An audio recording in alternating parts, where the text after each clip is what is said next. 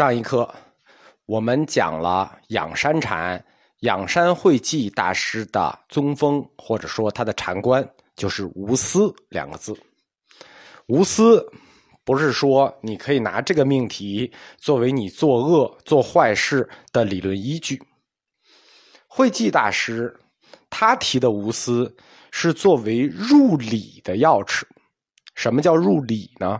我们说，他们谈的都是理事关系，灵佑和慧济谈的都是理事关系，一个谈理事谈体用，一个谈理事谈圆融。无私是怎么作为入理的钥匙呢？慧济认为啊，或者说根据唯识学的认为，心境就是心所造的境，就是你入理理的一个障碍。你还有心境，就是说你还有心所造，对吧？否则就没有静。有心境就说明你心还有心所造，那你就没有气理，没有和理去契合。你只有真的做到了无私，那你就没有心所造了，那就没有静了。没有心所造的境就没有理了吗？不是。慧寂指出。没有心所造的境，而理在境中，静就在理中。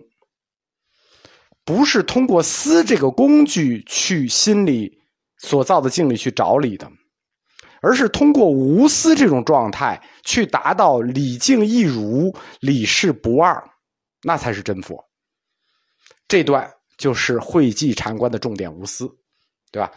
听不懂的话，可以多听几遍。因为华严的理静观，就是理和静的关系本身就很难。就是说，你无心所造，才能弃理。理在境中，理境一如。仰山慧寂和尾山灵佑一样，他们的基础理论都出自于华严。只是我们说，师傅重视的是华严宗理事关系中的体用关系。徒弟重视的是理事关系中的圆融关系，那这就是维养宗的法旨宗风。法你就得传，对吧？那什么形式传？怎么传这个法呢？就维养宗的这个法法旨怎么传下去呢？维养宗他独创了一套独特的理论表达形式，这在中国佛教各宗派里都很少见啊，叫做圆相学。就是他传法的模式叫圆相学，圆就是画一个圆的圆，相有相无相的相，就是画圆之相。什么叫化圆之相呢？就是满月相，那满月是圆的吧？化圆之相，这就是唯养宗传法的方式，圆相学。传灯录记载啊，韦位法师曾经向韦山灵佑问何是曹溪宗旨。就什么是到底是曹溪宗旨呢？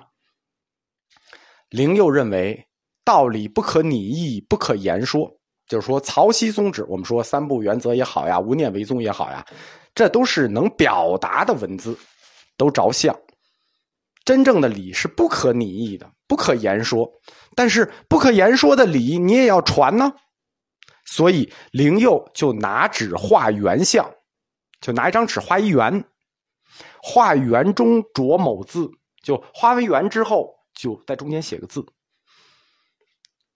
这就是曹溪宗旨。有时候写字，有时候不写字。那不写字就更高级，为什么呢？你不写字，为什么就比写字高级？你写字就有名言的意思了，对吧？你画了一个圆，中间写个字，你就着相了。所以我不写字，给你画一个圆，这个境界就更高。这就是维养宗传法的独特的理论方式，就是传理论的独特方式。原相画圆并且写字，这个想法既行为艺术，又很符合义理，简直绝了。因为这表达的是什么呢？这表达的不就是无私这个宗旨吗？画一个圆，什么也不想了，这不就是无私的宗旨吗？所以说，徒弟会记这个无私思想的根源，也有师傅尾山灵佑的这种影响。所以，仰山会记他得了师传之后，画圆更勤。当然了，而且他这个圆在尾山的时候呢，是在纸上画个圆，写个字；而到仰山的时候呢，这个圆已经不光是画在纸上了，就随时可做。什么叫随时可做？画地上，画墙上，拿手给你比个心，啊，拿手比划一下，比心，哎，这都算，都算圆相学。圆相一般是有字的，但是圆相中的这个字，或者说叫圆相中的这个书，这个书不经解释是无法猜测的。得仰山会稽真传的，是一个韩国人，叫海东朴顺之。海东古国是我们中国古代对北方的一种称呼。这个海东这个面积啊很大，它是中国东北一直到贝加尔湖、外兴安岭、库页岛、朝鲜半岛、日本半岛整个这一块我们古代都称之为海东。如果我们古代对于从那边来的人，就北方来的人，一张嘴东北话的这种不确定地方呢，我们就称之为海东某某某，因为他的这个徒弟叫朴顺之，姓朴嘛，所以我猜测他应该是一个叫海东朴顺之。我猜测他应该是一个韩国人。朝鲜半岛历史上出现过很多高僧，但基本上都是我们汉传的弟子。海东朴顺之把维养宗的原相学进一步的系统化了。并且做了文字说明啊，就每个像都做了文字说明。而他解释此像所依涅盘相，亦名礼佛性相，就说我画这个圆呢，成的是涅盘相，识此相者为圣人，不识此相者，迷此相者是凡人。哎，那么你怎么从圣人从凡人到圣人呢？对吧？迷此相，我画了一个相，你不知道是怎么回事你就是凡人。如果你识了，你就是圣人。那怎么就能从凡人到圣人呢？那很简单啊，那就是解行这个原相的过程，对吧？这个原相我看了，我不懂，解行它，或者说通过原相这个图形来理解理性的这个过程，那就是表征你解行的这个程度。在这个原相的内外呢，就这个圆的内外呢，有的时候有文字。有的时候呢，是附加一些类似文字的符号，比如说牛啊、奔儿啊、主啊、王啊、佛呀、土啊。最著名的是那个万字符，就是佛教里那个万字符，就纳粹标志反过来那个。这个万字原像，就是后来佛教雕塑里经常坐在佛胸口上的那个那个像。从尾山灵佑经仰山会记。到海东朴顺之，师徒之间普遍都倡导以相代言，就不立相，因为我们说一说话呢，就是名言假立嘛。那既然名言假立，我们就干脆不说话了，我们就以相代言吧。但是差一步，非常可惜，就没有发展出一整套完整的学问来。如果发展成功了呢，这就将是我们汉传佛教自己独立的一套。叫做佛教义理学说，符号佛教义理学说没发展起来，因为维养宗的原相学它有一个先天缺陷，什么呢？每个人做的原相或者说图像，它的含义并不相同。我们说原中所书，如果不解释，别人是不知道是什么意思。换句话说，就是维养宗的原像，它没有一个标准法，或者说原型的定义、图形的定义无法标准化。如果无法标准化，你就无法构成一套可以独立解释义理的图像体系，对吧？所以维养宗的原像学就没有发展起来。到海东朴顺之虽然做了一些解释，就结束了，但是这门原像学被密宗借鉴了，并且。被密宗发展了，这个缺陷被密宗解决了，尤其是到了藏密，到了藏传，就我们说被密宗借鉴了，是被唐密借鉴了啊，它竟发展成了一套完整的咒语图形、坛城图像系统，它成了一套完整的学说。我们在很多藏传的文饰上可以看到的，就是这一套从维养宗借鉴去的原相学说。当然了，也有他们本土的，他借鉴了一部分，本土一部分。非常可惜，非常可惜，就中国的这套本土的没发展起来。尽管如此，坐相示意，对吧？就是去解决那个语言既是名言假立的问题，以坐相来示意，仍然是维养宗的一个重要特性。而且应该说是具有唯一性。在禅宗的五家七宗里，它是具有唯一性的。禅宗传法的过程，就是我们说法要传，法旨要传，宗风要传。禅宗传法的过程呢，比如常常见的啊，啊临济的当头棒喝，云门的云门三剑，黄龙的黄龙三关，这些传法过程，从现在的角度去看，都属于行为艺术范畴。就都都有点像行为艺术啊，个当头给你一棒，对吧？迎面泼你一头水。而维养宗的图像行为艺术，在这些行为艺术里尤其独树一帜。原像这个构思或者说这种设计，后世研究者猜测啊，它可能是来自于《周易》，或者说效仿《周易》，借鉴了《周易》，因为《周易》里有所谓“圣人立象以尽意”这句话，对吧？最后，圣人立项，为了尽意。尽意的最后是为了什么？为了得意忘相。这是魏晋玄学的一个很高的境界，叫做得意忘相境界。立项尽意，然后以熄灭一切繁盛的心心境。凡人看也是他，圣人看也是他。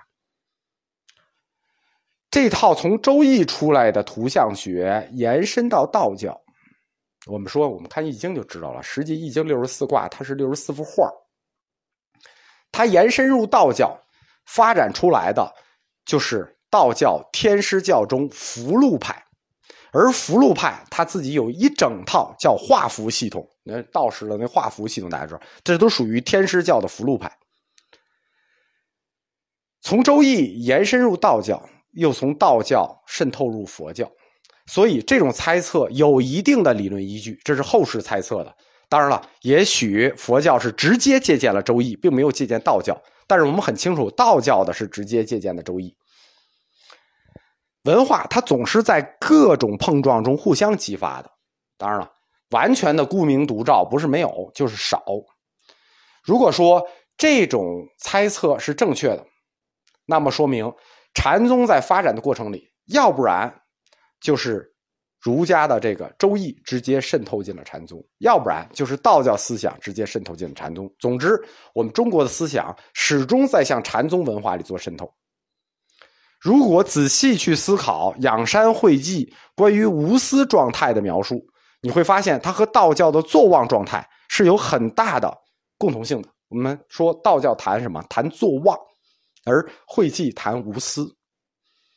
你为什么会坐忘？因为无私嘛，《仰山会记》或者说维养宗的这个原相禅观，他对后来出现的，就在他之后五家七宗里的曹洞宗君臣五位禅观也有影响。《祖堂集》记载，《仰山会记》的原则是什么呢？叫是即一切皆是，不是。则一切皆不是。大家听懂这句话了吗？我们要讲一下维养宗和曹洞宗之间禅观的差距啊。养山禅的原则是是就都是，不是就都不是。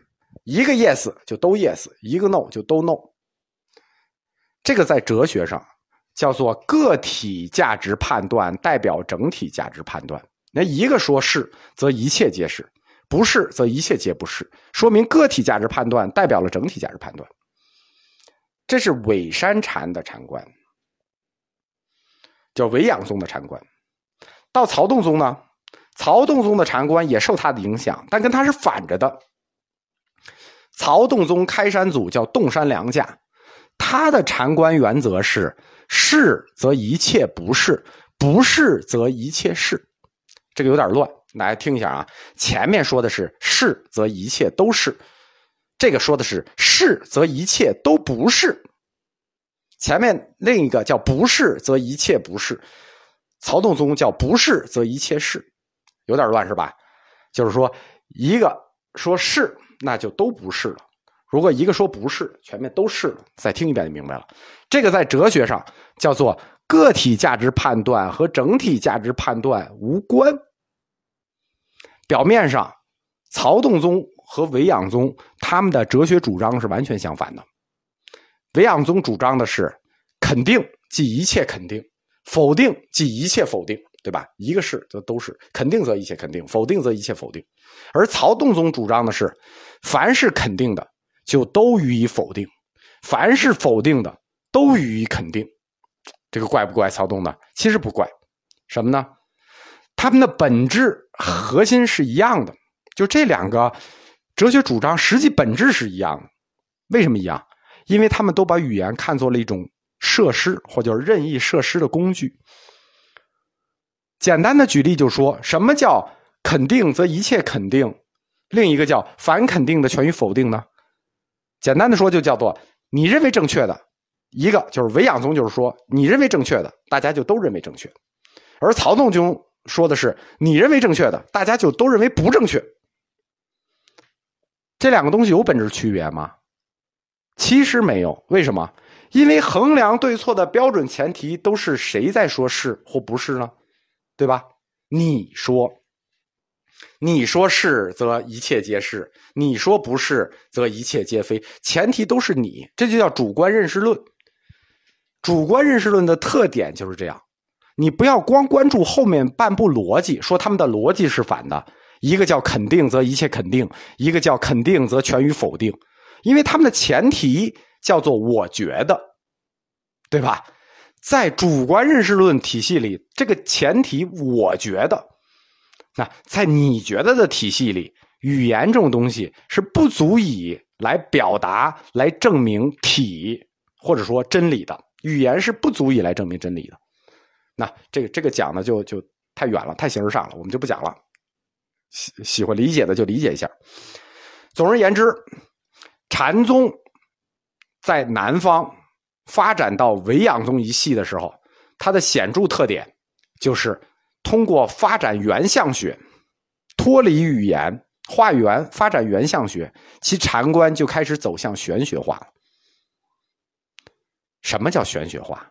就你不光得认字，你还得吃饱了很闲，闲者开始胡思乱想。换句话说，禅观发展到原相学，就已经脱离群众了。但是如果他要再坚持玄学化下去呢？对于维养宗来说，倒是发展的好事为什么呢？因为玄学向来是中国士大夫阶层的最爱。我们说。中国士大夫阶层一直是重要的引导中国佛教义学走向的一个阶层，但是维养宗这个教派啊很诡异，他们这个教派是一个真是一个爱真理的教派。维养宗的学理在禅宗内部呢，除了向原相学发展之外，它也同时在向唯理性派发展。什么叫唯理性派？就是开始去，就就就。举例就是开始向唯物主义那个路子去了。维养宗提出来一个所谓玄寂的争议。什么叫玄记呢？悬空的悬，记录的记。所谓玄记，就是指佛将在遥远的未来修行成佛的一种预言。这实际是佛的一种神通，佛可以预言遥远的未来，谁谁谁能成佛，谁谁谁能成佛。这个事儿在佛教内部本来毫无争议，但是唯养宗他开始向唯理性派发展，他就对这个问题提出了质疑，质疑了玄寂的可行性或者可能性。玄寂这个概念最早是由唐僧玄奘大师提出来的，是他把玄寂观引入中国的，最早出现在《大唐西域记》一书中，就是闻佛玄寂，心自庆悦。就指出，所以说玄寂唐僧引入中国之后，他作为佛的神通的表现一直是不受质疑的。但是唯养宗对能否判断未来这个结果的玄机提出了一个质疑。他们认为，就维养宗认为啊，我们可以预见人的见解。什么叫见解？就是我们可以预计人的见解，但不可以预计人的行解。什么意思呢？简单的说，我们可以推测一个人的想法，但是我们不可能推测一个人的行动，对吧？我可以知道你的想法，但你具体怎么干，我们不知道。这就是见解和行解。见解是指人的观点和认识，这我们能推测；行解是指具体的行为或事件，这个事儿我们不能推测。那佛有六神通，佛是能受记的，对吧？过现代佛是过去佛受记而来，而过去佛呢，现代佛又将预言未来佛。这是比如说弥陀弥勒佛呀、弥陀佛呀、观音啊。如果你质疑了玄机，就是说只能预计见解而不能预计行解，只能预计这个就不能预计未来的结果的话，那是不是就质疑了这个佛的神通性呢？因为你只能质疑思维活动，你只能预计思维活动，你不能预计实际发生的事啊。维养宗关于玄机的这种质疑，实际本质上就质疑了佛的神通性，要把佛教的宗教化全部抹掉。用我们这个新的佛学四框架的理论看呢，就是他要用佛教哲学的刀去砍佛教神学，而且他还要消灭掉佛教神学。所以这么看呢，维养宗最早消失，它是有道理的，因为它在佛教义理的玄学化方面和佛教神通两个方面，他都在向相反的方向努力，对吧？他在向两个相反的方向用力，你这儿肯定，你你你没有好结果了。但是维养宗这种要挣脱出佛教神学束缚的精神。让维养宗在佛教哲学的思考方面啊，大大超越了南禅宗的六祖坛经。维养宗要求求禅者要理通，而不求行通。什么叫行通？行通就是指我们佛教哲学讲过这个四禅八定中得的神通，而理通呢，是指要通达义理。维养宗就明确的说，要理通，不要行通，就是说等于。我们要明白道理，关于那个定中神通，可要可不要。按照戒定慧三学的分类呢，维养宗就是要坚持以慧学为总持，由慧发定，坚持佛教是一个追求真理的宗教，始终要以智慧为他的方向，而且为了把慧抬到总持的地步，number one 的地步，甚至不惜否定定学，并且自维养宗首倡以来。这实际这个原则一直为后代禅宗各宗派所遵循，只不过人家没说那么明。维养宗明确提出来，就是要理通，不要行通。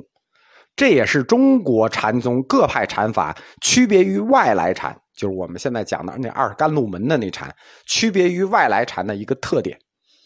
最后就形成了中国禅以慧学为核心的这么一个文化传统。